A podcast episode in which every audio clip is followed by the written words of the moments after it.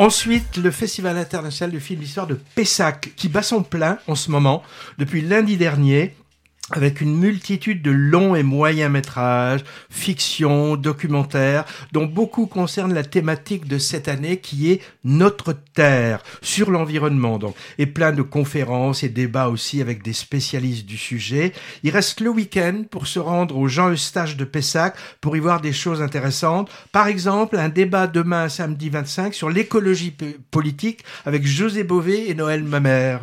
Nous, on a essayé de voir tous les longs métrages de fiction en compétition, il y en a une douzaine, et on y est à peu près arrivé, mais en trichant un peu parce qu'on en avait vu certains dans d'autres festivals.